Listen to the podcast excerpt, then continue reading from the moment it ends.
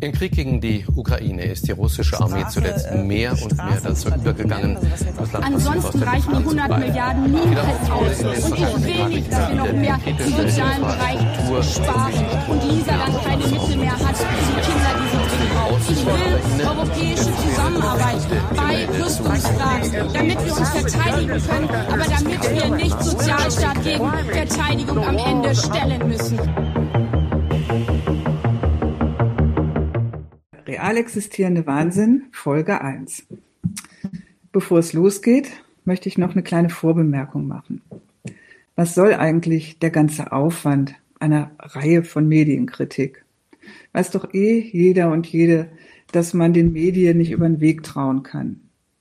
Dieses geistige Abwinken, ich nenne es mal ein mehr oder weniger gut begründetes Pauschalurteil oder auch universal Misstrauen, ist allerdings etwas anderes als eine wirkliche Kritik der journalistischen Leistungen. Und es ist vielfach auch nicht wirklich besser als das Vertrauen, das sehr viele Bürger, Bürgerinnen in die Presse haben. Deshalb will ich mir jetzt und in den folgenden Sendungen die Mühe machen, die Arbeit der Mainstream-Medien, ihre Artikel, ihre Schlagzeilen, ihre Inhalte tatsächlich unter die Lupe zu nehmen und zu kritisieren. So, und jetzt geht's los. Erste Folge. Was wird berichtet? Was nicht? Ich fange da mal bei einem wirklich ersten, sehr simplen Punkt an. Der Selektivität von Nachrichten. Also über das, was berichtet wird und was nicht berichtet wird. Vielleicht noch vorweg. Hier geht's jedenfalls zunächst mal um den politischen Teil der Presse. Aktuelle Berichterstattung ist notwendig selektiv. Es passiert ja viel und nicht alles kann in der jeweiligen Tagespresse auftauchen. Das ist jedem klar. Nicht ganz so klar ist allerdings die Art und Weise, wie ausgewählt wird. Also die Frage, was bei uns in den deutschen Medien, von der Tagesschau, den überregionalen Tageszeitungen bis zu den regionalen Blättern zur Nachricht wird, was Schlagzeilen macht und was damit ins Bewusstsein der Öffentlichkeit gehoben wird und was nicht. Ich mache da jetzt mal ein paar Beispiele. Erstes Beispiel. Heute haben 811 Millionen Menschen gehungert. Das ist ein Fakt und ein sehr grausames dazu. Aber es ist keine Nachricht. Außer vielleicht am Welthungertag. Der findet jedes Jahr am 16. Oktober statt. Natürlich könnte man mit all den Mitteln und Methoden, die ein Journalist beim Studium lernt und die zu seinem Handwerkszeug dazugehören, Artikel und Sendungen zustande bringen, die jedem Leser oder Zuschauer die Tränen in die Augen treiben. Man könnte das also durchaus, aber man will das offenbar nicht. Warum das so ist, ist eigentlich nicht sonderlich schwierig. Der Welthunger findet ja tatsächlich jeden Tag statt. Er gehört zu der geltenden regelbasierten Weltordnung, die die deutsche Außenministerin so unbedingt verteidigen will. Da gehört er dazu wie der Deckel zum Topf, beziehungsweise wie Armut, massive Unterentwicklung in den Drittweltländern und Kriege. Insofern ist der Welthunger zwar bedauerlich, aber doch eben Alltag, Normalität, wie vieles andere auch. Dazu fällt deutschen Journalisten einfach nichts ein. Es gibt ja aus ihrer Sicht schlicht nichts Besonderes zu berichten, kein Skandal, keine Empörung. Die Ausnahmen sind, wie schon erwähnt, kurzer Bericht am jährlichen Welthungertag, wenn der Bundespräsident zu Spenden aufruft, Zweitens, alle Jubeljahre eine Doku über den Stand des Projekts, auf das sich die Staaten in den Vereinten Nationen verpflichtet haben, bis 2030 den Hunger auf der Welt zu besiegen. Ein Projekt, bei dem es mal bergauf geht, vorwiegend übrigens wegen der chinesischen Armutsbekämpfung, was schon gar nicht so gerne berichtet wird, und meistens bergab, wegen Finanzkrise, Pandemie, Kriegen und so weiter. Drittens, wenn eine der vielen Hungerkatastrophen auf der Welt politisch relevant wird und die deutsche Außenpolitik aktiv. sei es als humanitäre Intervention, bei der man Flagge zeigen will, sei es als Kriegsdiplomatie, wie vor kurzem im Kornstreit mit Russland. Dazu haben wir hier bei 99 zu 1 ja auch eine Sendung gemacht. Ein weiteres Beispiel. Mitte September 22 ist im Iran eine junge Frau, Masha Amini, die von der iranischen Sittenpolizei wegen Verstoß gegen das Kopftuchgesetz festgenommen wurde, auf einem Polizeirevier zu Tode gekommen. Der iranische Staat behauptet, sie sei infolge einer Krankheit gestorben. Möglicherweise, wahrscheinlich, wurde sie aber auch geschlagen und misshandelt. Der Fall hat nicht nur eine Welle von Demonstrationen und Protesten im Iran ausgelöst, sondern alle westlichen Zeitungen und Fernsehnachrichten haben mehrmals und ausführlich darüber berichtet. Mitte August ist in der saudischen Hauptstadt Riad eine junge Afrikanerin, Miriam Hananyeri aus Kenia, in der Abschiebehaft ums Leben gekommen. Sie hatte versucht, in Saudi-Arabien Geld zu verdienen, um ihre Familie durchzubringen, war offenbar an den harten Bedingungen gescheitert und ist später vermutlich durch Misshandlung, Nahrungsmangel und hygienisch unhaltbaren Zuständen im Abschiebeknast gestorben. Ihre Leiche wurde vor einer Polizeistation in Riad gefunden. Welches Presseecho hat dieser Fall gefunden? Die kenianische Zeitung The Nation hat darüber berichtet und die linke Tageszeitung Junge Welt im Zusammenhang mit einem Artikel zur Arbeitsmigration in Saudi-Arabien. Sonstige Pressemeldungen in Deutschland? Fehlanzeige. Erster Schluss an dieser Stelle. Auch hier, bei durchaus vergleichbaren Fällen, schafft es die eine Nachricht in die Medien und darüber in die Öffentlichkeit, die andere nicht. Was unterscheidet denn die Fälle? Offenbar die Frage, in welchem Staat die jeweilige junge Frau umgekommen ist.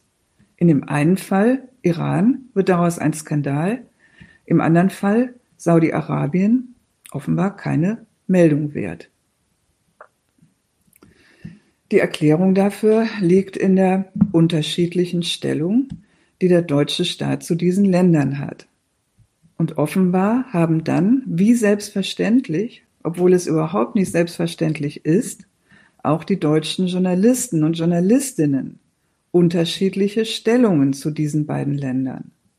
Feindselig gegenüber der iranischen Regierung, so dass man ihr kein Wort glaubt, stattdessen militante Demonstrationen und sogar Aufstände gegen sie durchaus wünschenswert findet, auf ein fast freundschaftliches Verhältnis im Fall Saudi-Arabien bedacht, da es hier um gewichtige ökonomische Beziehungen, Waffenexporte und so weiter geht, so dass die hiesige Öffentlichkeit dem Land zwar in einiger Hinsicht kritisch, aber keineswegs feindlich gegenübersteht.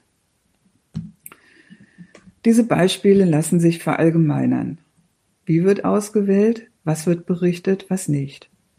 Arbeitsunfälle, die sich an deutschen Arbeitsplätzen ereignen. Übrigens mehr als ein Toter pro Tag, hauptsächlich junge Männer und meistens Migranten, sind kein wichtiges Thema.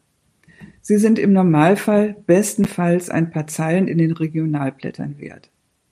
Arbeitsunfälle in den von deutschen Unternehmen beanspruchten Billiglohnländern, allenfalls dann, wenn es zu einer großen Katastrophe gekommen ist. Anders verhält es sich, wenn Deutschland eine Menschenrechtsdiplomatie gegen bestimmte Länder eröffnet, aus welchen Gründen auch immer. Dann werden dort Arbeitsunfälle angeprangert, die die Rücksichtslosigkeit der dortigen Regierung belegen sollen. Gerade gelaufen mit den Baustellenarbeitern in Katar. Ansonsten auch immer gerne Kohlegrubenunfälle in China und so weiter. Überhaupt wird über unschöne Fakten im eigenen Land eher unter ferner Liefen berichtet. Dazu zählen beispielsweise tote Obdachlose in deutschen Städten Übrigens zwischen 30 und 40 jedes Jahr allein in Hamburg. Oder die in Armut aufwachsenden Kinder, 43 Prozent in Gelsenkirchen. Das ist die in dieser Hinsicht führende deutsche Stadt. In Bezug auf die hiesige Corona-Politik ist bis jetzt die Berichterstattung über die Folgen der Millionen Covid-Infektionen ebenso wie die der Impfungen medial durchaus unterbelichtet. Kritik und Proteste in Deutschland haben es je nach Thema schwer oder weniger schwer in die Presse zu kommen. Über eine Iran-Demonstration in Berlin anlässlich des Todes von Mascha Amini wurde sowohl in den Printmedien wie im Fernsehen sehr breit und sympathisierend berichtet. Das zeige ich mal. Dagegen hat es eine durchaus große Kurdendemonstration in Düsseldorf ein paar, Jahr, ein paar Wochen später nicht in die TV-Nachrichten geschafft. Ihr seht hier das Ergebnis für die Suche nach dieser Demonstration bei der ARD und auch beim ZDF erbringt kein Ergebnis. Das war übrigens bei, der, bei den RTL-Nachrichten nicht anders. Diese Demonstration hat sich übrigens gegen neue massive Angriffe der Erdogan-Regierung gegen die Stellung der kurdischen PKK bzw. YPG im Nordirak gerichtet, bei denen mutmaßlich sogar Giftgas eingesetzt wurde. Während ein solcher Vorwurf im Fall des Syrienkriegs mehrmals als großer medialer Aufreger aufgemacht wurde, wurden im Fall des NATO-Partners Türkei offenbar keine weiteren Recherchen für nötig gehalten. Weder von der FAZ, der Süddeutschen oder den Fernsehsendern. Es gab keine erschütternden Bilder von betroffenen Frauen und Kindern und auch keine von der Demonstration der Kurden-Community. Die einzigen dazu finden sich in einer Düsseldorfer Online-Zeitung ähm, aber nicht in den Fernsehnachrichten und den überregionalen Printmedien. Die haben alle lediglich eine kleine dpa-Meldung gebracht.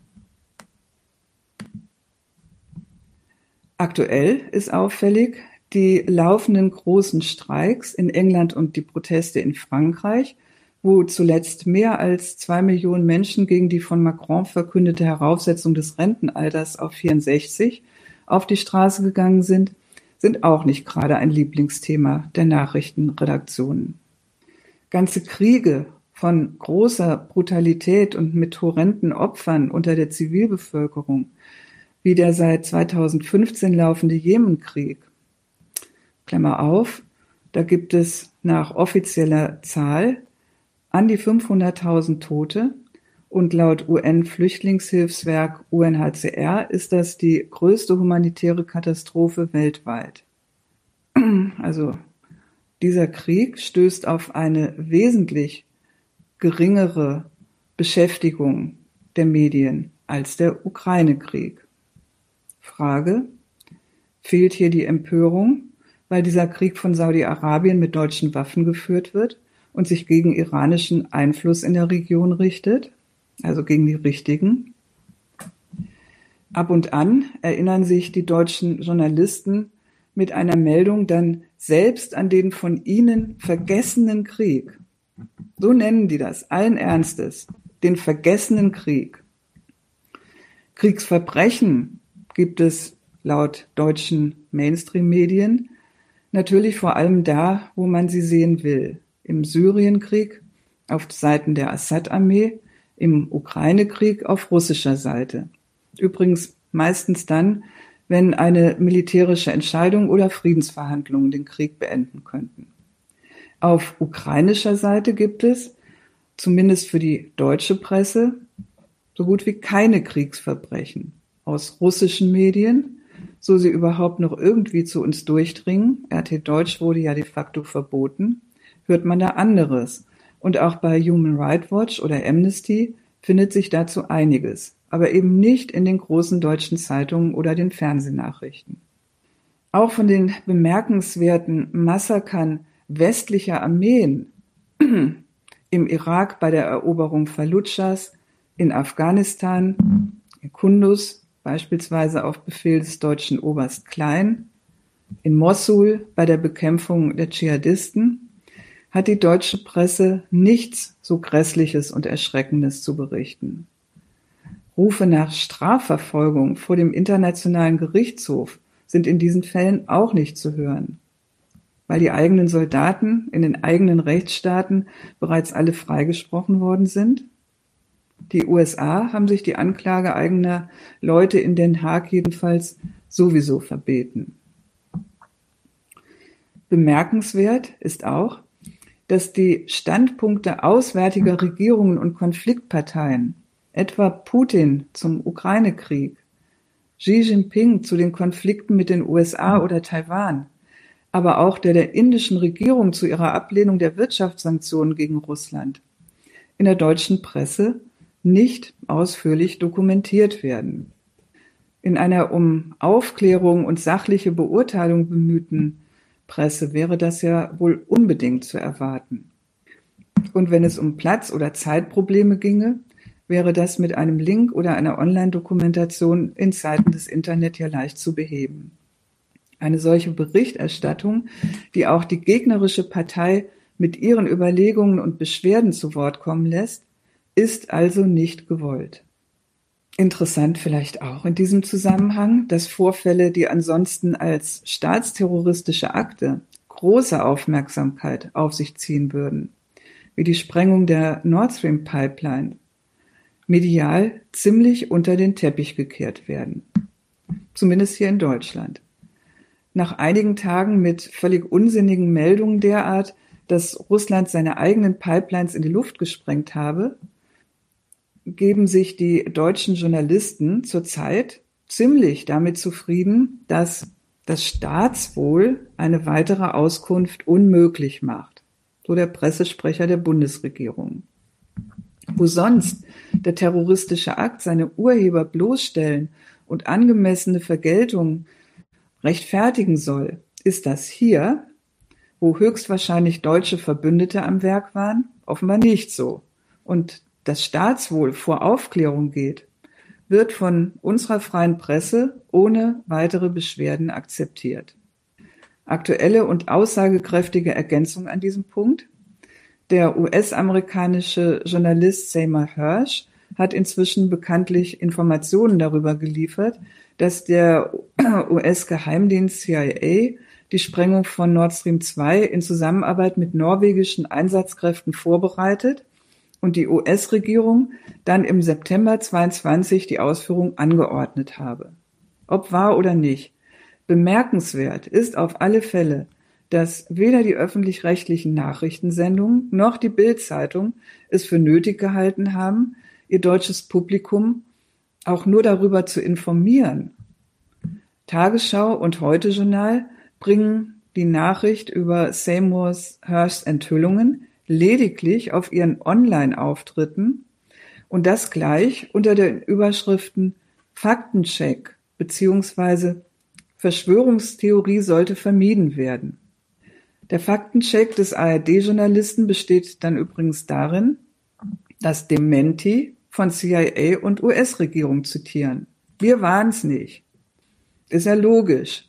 Wenn die Angeklagten die Sache abstreiten, ist das Fakt im ARD-Faktencheck. Jedenfalls, wenn es um die USA geht. Und wenn es keiner zugibt, dann handelt es sich nicht um eine Verschwörung, sondern um eine Verschwörungstheorie. Wir könnten noch tausend Beispiele betrachten und haben bisher auch noch kein Augenmerk auf eine weitere manipulative Seite der Selektivität gerichtet, denn manche Ereignisse werden ohne ihre Vorgeschichte gebracht, bei anderen werden wichtige Fakten unterschlagen, sodass der Zusammenhang entstellt wird. Das wird dann unter dem Stichwort Dekontextualisierung Gegenstand einer weiteren Folge sein. Jetzt aber ist es Zeit für ein Fazit und ein erstes Zwischenergebnis. Die deutsche Presse berichtet nur ausgewählte Inhalte. Und wie gesagt, das muss auch sein bei Formaten, die in ihrem Umfang notwendig begrenzt sind. Nachrichten werden also ausgewählt am Maßstab ihrer Bedeutsamkeit, ihrer Wichtigkeit. Und die Frage muss dann lauten, was ist wichtig und für wen? Die Auswahl von dem, was deutsche Journalisten und Journalistinnen für berichtenswert halten und was nicht, lässt sich nicht aus den Ereignissen herleiten weder aus ihrer pur menschlichen Bedeutung noch der Brutalität der Ereignisse, weder aus ihrer politischen Bedeutung noch aus der räumlichen Nähe oder Ferne. Wichtig ist für deutsche Nachrichtenmacher offenbar das, was am Standpunkt der deutschen Interessen wichtig erscheint. Und vernachlässigenswert sind ungefähr umgekehrt jene Informationen, die an diesem Maßstab eher nebensächlich erscheinen oder sogar störend. Deutsche Journalisten und Journalistinnen schauen also durch eine deutsche Brille auf das, was in der Welt passiert. Und das frei, ohne staatliche Bestechung oder Zensur. Halten wir das Letzte erstmal einfach als Fakt fest. Zur Erklärung kommen wir dann noch. Das war's für heute. Ich hoffe, wir sehen uns.